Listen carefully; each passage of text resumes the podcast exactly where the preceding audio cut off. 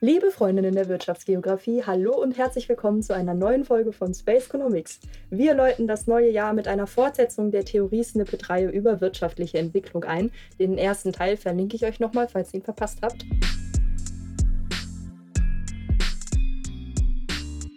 Nochmal ganz kurz zur Erinnerung. Wirtschaftliche Entwicklung ist ein Begriff, der nicht nur in wirtschaftsgeografischen Kontexten ständig fällt. Wir haben uns gefragt, was eigentlich dahinter steckt. Was ist Entwicklung und wie soll man sie messen? Auf dem Weg zu einer Begriffsklärung haben wir uns als Einstieg den HDI, also Human Development Index, angeschaut, der versucht, die Entwicklung einzelner Länder zu messen und zu vergleichen. Dabei haben wir festgestellt, so richtig befriedigend ist das irgendwie nicht. Weil, wie das immer so ist mit komplexen Themen, irgendwas fehlt einfach immer. Beim HDI ist uns aufgefallen, dass Ungleichheiten zwischen unterschiedlichen Gruppen bei verschiedenen Indikatoren gar nicht beachtet werden. Ein Beispiel dafür ist das Einkommen von Männern und Frauen. Dieses unterscheidet sich teilweise so stark, dass geschlechtergetrennt berechnete HDI-Werte vollkommen unterschiedlich ausfallen. Diese ganze Ungleichheitsthematik ist natürlich an sich wieder ein großes Thema. Ich will aber versuchen, hier einen kleinen Überblick über verschiedene Indizes zu geben, die sich dieser Thematik widmen. Grundsätzlich gibt es zwei verschiedene Arten von Indizes und Indikatoren, standardisierte und nicht standardisierte. Bei standardisierten Werten wird die Indikatorvariable mit einer festen Größe ins Verhältnis gesetzt. Bei nicht standardisierten unterscheiden sich diese Größen je nach untersuchter Einheit, also bei unseren Indizes meistens je nach Land. Ich werde euch jeweils zwei Indizes für beide Arten vorstellen und fange mit den beiden standardisierten Indizes an. So, kurz durchatmen. Jetzt kommt ein sehr gestellter Satz zum ersten Index. Der Gini-Koeffizient ist ein statistisches Maß zur Darstellung der Variation von Ungleichheitsverteilungen von Einkommen zwischen Individuen und Haushalten. Aha, worum geht's? Es geht um Einkommensungleichheit. Dabei wird die tatsächliche Einkommensverteilung eines Landes mit der statistischen Gleichverteilung verglichen. Die statistische Gleichverteilung beschreibt einen Zustand, in dem alle EinwohnerInnen dasselbe Einkommen haben. Das Objekt der Begierde ist die Abweichung der tatsächlichen Verteilung von der angenommenen Gleichverteilung. Das Ergebnis ist dann eine Zahl zwischen 0 und 1. 0 würde bedeuten, dass alle Einkommen gleich verteilt sind. Das heißt, hier würde die statistische Gleichverteilung mit der realen Gleichverteilung übereinstimmen. Ein Gini-Koeffizient von 1 würde wiederum bedeuten, dass eine Person das gesamte Einkommen eines Landes erhält. Je größer der Gini-Koeffizient ist, desto größer ist also auch die Einkommensungleichheit. Wie bereits an den Erläuterungen deutlich wurde, wird der Gini-Koeffizient meist auf nationaler Ebene berechnet. Wie genau die Verteilung aussieht und wie hoch die absoluten Einkommen sind, geht aus dem Wert jedoch nicht hervor. Theoretisch ist es also möglich, dass die Einkommen zwar recht gleich verteilt sind, die Menschen aber alle arm oder auch alle reich sind. By the way, Gini ist diesmal übrigens kein griffiges Akronym, sondern einfach der Name des Entwicklers Corrado Gini, der italienische Statistiker, Soziologe und Demograf war und dessen persönliche Geschichte nicht ganz unkontrovers ist, aber das führt an dieser Stelle vielleicht ein bisschen zu weit. Der Gini-Koeffizient wurde also für die Beurteilung der Verteilung von Einkommen entworfen. Er lässt sich aber auch für Vermögen nutzen. Worin unterscheiden sich jetzt bitte Einkommen und Vermögen? Liegt eigentlich auf der Hand, Einkommen ist das, was Menschen durch ihre Arbeit verdienen und somit ausgeben können. Vermögen ist all das, was Menschen besitzen. Vermögen lässt sich dabei prinzipiell erstmal in zwei Arten von Vermögen unterscheiden, und zwar in Sach- und Geldvermögen. Sachvermögen sind quasi alle Dinge, die man so besitzt. Also Häuser und deren Einrichtungen, Grundstücke, Fortbewegungsmittel, was auch immer. Das Geldvermögen wiederum ist alles Finanzielle, also vom Geld auf dem Sparbuch bis hin zu Aktien und auch Wertpapieren und sowas. Eine Ungleichverteilung des Vermögens an sich, gerade wenn es sich um Sachvermögen handelt, muss jetzt nicht unbedingt was Schlechtes sein. Wir schauen ja zum Beispiel auch gerne auf die skandinavischen Länder, die wir als besonders egalitär betrachten. Wir sehen sie also als Länder, in denen besonders große Gleichheit zwischen allen Bevölkerungsteilen herrscht. Doch Norwegen war zum Beispiel 2015 im Ranking der Ungleichheit auf einem Level mit lange bestehenden Nationen, die zum Teil auch aristokratisch geprägt waren bzw. sind, also Frankreich und Großbritannien. Hierfür wurde jedoch nur die prozentuale Verteilung, also wie viel Prozent des Vermögens in dem Land gehören den reichsten 10 Prozent der Bevölkerung, genutzt. Bevor wir jetzt den Faden verlieren, warum ist es überhaupt interessant, dass Norwegen, Großbritannien und Frankreich ungefähr gleich aufliegen im Ungleichheitsranking? Weil in diesen aristokratischen Nationen wie Großbritannien und Frankreich eine Reihe von Familien leben, die auf eine jahrhundertelange Tradition zurückschauen können. Und damit auch auf eine jahrhundertelange Geschichte des Erbens. Natürlich gab es hier in der Vergangenheit gewisse politische Faktoren, wie zum Beispiel die Einführung von Steuern oder anderweitige Umverteilungen, zum Beispiel die Französische Revolution. Aber zu Erben verbleibt weltweit der größte Faktor, um Vermögen anzuhäufen. Diese familiäre Anhäufung ist in Norwegen erstmal aufgrund der kurzen Geschichte, also Norwegen gibt es erst seit 1905 so als souveränen Staat, nicht so richtig offensichtlich, beziehungsweise vermutet man das vielleicht nicht, wenn man sich den Gini-Koeffizienten für Einkommen anschaut, der für Norwegen ziemlich vorbildlich ist. Aber bei Vermögen sieht es eben anders aus und da sieht man mal wieder, dass man immer zweimal hinschauen sollte. So, als weitere Anmerkung zu Norwegen und Ungleichheit. Scheinbar hohe Ungleichverteilungen des Vermögens bedeuten nicht zwangsläufig, dass es allen, die nicht zu den reichsten 10% gehören, automatisch schlecht geht.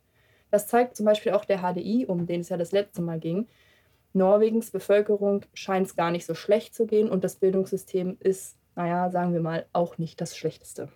Doch nichtsdestoweniger gibt diese Unterscheidung von Einkommen und Vermögen auch immer noch eine ganz andere Perspektive auf unsere Welt und dort eventuell vorherrschende Ungleichheiten frei. Werfen wir mal einen Blick auf Deutschland. Deutschland steht mit einem Gini-Koeffizienten von 0,344 im Jahr 2020 im internationalen Vergleich noch recht gut da. Doch auch hier komme ich nicht umhin zu erwähnen, dass Deutschlands Gini-Koeffizient noch im Jahr 2017 bei 0,291 lag, nur so als Side-Fact. Damit liegt Deutschland auch ziemlich nah am Weltdurchschnitt von 0,355 und gleich auf mit Ländern wie Spanien 2018, Neuseeland 2016 oder Australien 2014.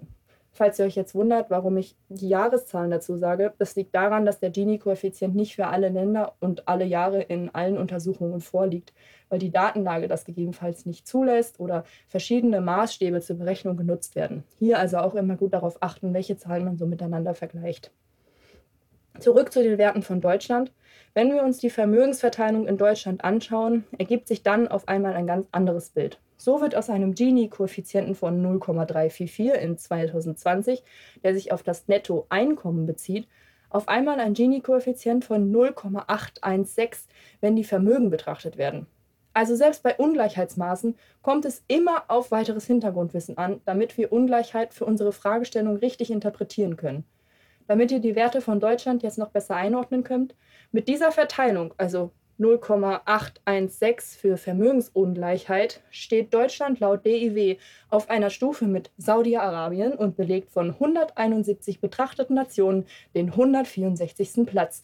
Wenn wir uns die weltweite Verteilung anschauen, liegt der Gini-Koeffizient bei 0,885, also nochmal ungleicher als in Deutschland. Und von Norwegen ist Deutschland auch nicht so weit entfernt. Norwegen liegt bei 0,798 während der Einparteienstaat Turkmenistan bei 0,63 liegt oder Afghanistan bei 0,655. Also auch hier, Achtung, ich wiederhole mich, für die Interpretation braucht ihr immer möglichst viel Hintergrundwissen. Und solches Hintergrundwissen kann zum Beispiel auch durch andere Ungleichheitsmaße kommen. Was für eine elegante Überleitung.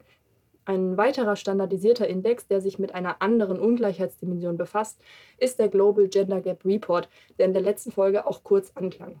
Die Idee hinter diesem Index ist es, geschlechterbezogene Ungleichheit näher zu untersuchen und dabei auch Veränderungen mit einzubeziehen. So kann auch prognostiziert werden, wie lange es dauern würde, den Gender Gap zu schließen, wenn die aktuellen Entwicklungstendenzen bestehen bleiben.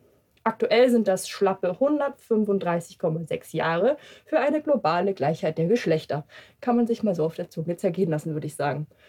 Und obwohl es scheinbar viele positive Tendenzen gibt, lag dieses Zeitfenster vor nur zwei Jahren bei 115 Jahren. Pro Jahr ist also seit 2019 ein Jahrzehnt obendrauf gekommen. Ein ganzes Jahrzehnt ist mein halbes Leben. Berechnet wird der Index anhand von vier Unterindizes, und zwar wirtschaftliche Teilnahme und Teilhabe, Zugang zu Bildung, Gesundheit und Lebenserwartung sowie politische Teilhabe. Diese Indizes haben natürlich alle ihre Indikatoren. Ich will hier erstmal nicht näher drauf eingehen. Ihr wisst ja, die Sache mit dem Fass ohne Boden und so. Schreibt aber gerne in die Kommentare, wenn euch das Thema Gender Inequality interessiert und wir noch eine extra Folge dazu machen sollen.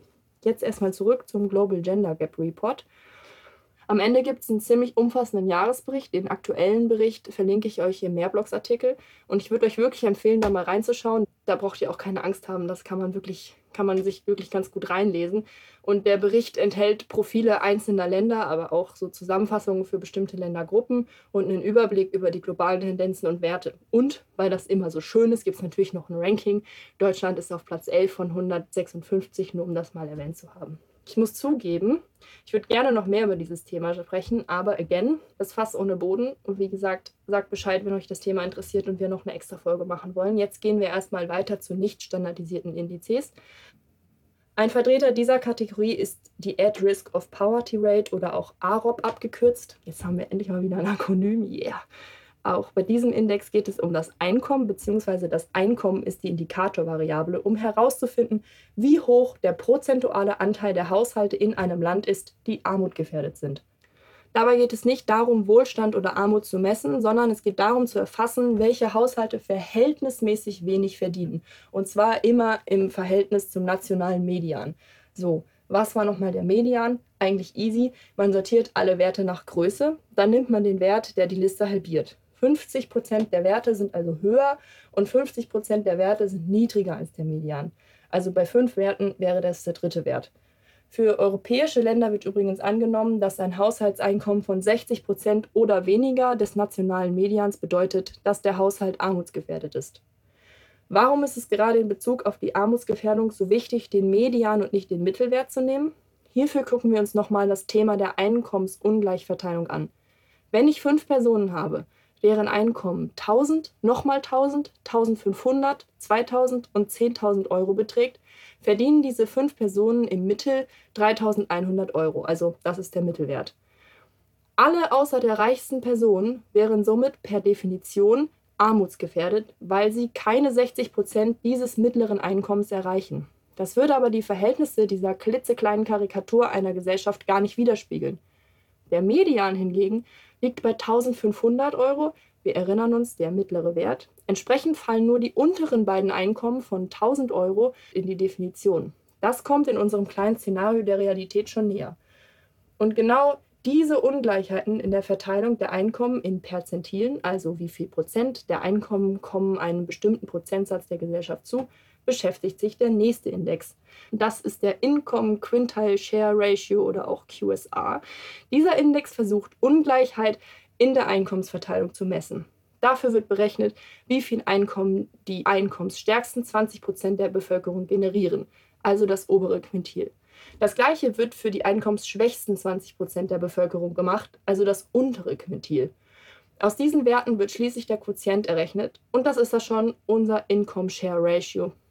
Interessant an diesen ganzen Indizes ist somit, dass auch diese Indizes auf den ersten Blick ganz eindeutig erscheinen. Hoher Gini-Koeffizient bedeutet für viele gleiche Menschen in dem Land muss es wahnsinnig schlecht gehen. Aber auch hier ist, wie in der Wissenschaft so oft, einfach immer alles viel komplizierter und es müssen viele Aspekte betrachtet werden. Und dabei sind wir ja noch nicht mal bei dem Thema, mit welcher Brille, also welcher Theorie, hier zum Beispiel in einer volkswirtschaftlichen Theorie, man diese Daten betrachtet und interpretiert.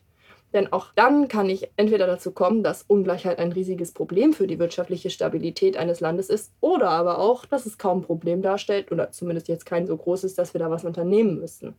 Also auch hier gilt leider wieder Fass ohne Boden. Zumindest für unsere kleinen Snippets. Eins sei gesagt, viele Interpretationen der Indizes bauen auf folgender These auf.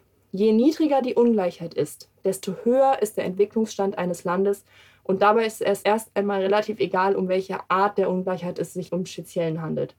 Das heißt aber auch im Umkehrschluss, dass das Entwicklungsziel, was implizit oder wie im Falle des Global Gender Gap Reports auch explizit immer mitschwingt, ist, mehr Gleichheit zu schaffen. Und egal wie dieses Ziel dann mit welcher Perspektive oder theoretischen Brille bewertet wird, können uns die Indizes so oder so eine Sache nicht sagen, nämlich wie das eigentlich gehen soll. So, Jetzt könnt ihr sicher schon erraten, worauf ich hinaus will. Richtig, auf die nächste Folge der Theorie Snippets. Die werden wir nutzen, um uns mit Entwicklungszielen auseinanderzusetzen. Und zwar mit den Zielen für nachhaltige Entwicklung, den sogenannten SDGs, also Sustainable Development Goals, die die UN 2016 formuliert haben. Schreibt wie immer gerne Fragen, Anregungen und Kritik in die Kommentare. Schaut auch auf Instagram oder Twitter unter vigio-jena oder auf unserer Homepage unter mehrblogs.uni-jena.de vorbei. Dort findet ihr alle wichtigen Quellen und auch die ein oder andere Infografik zu dieser und den anderen Theorie-Snippet-Folgen. Ich wünsche euch weiterhin einen guten Start ins neue Jahr. Tschüss und bis zum nächsten Mal.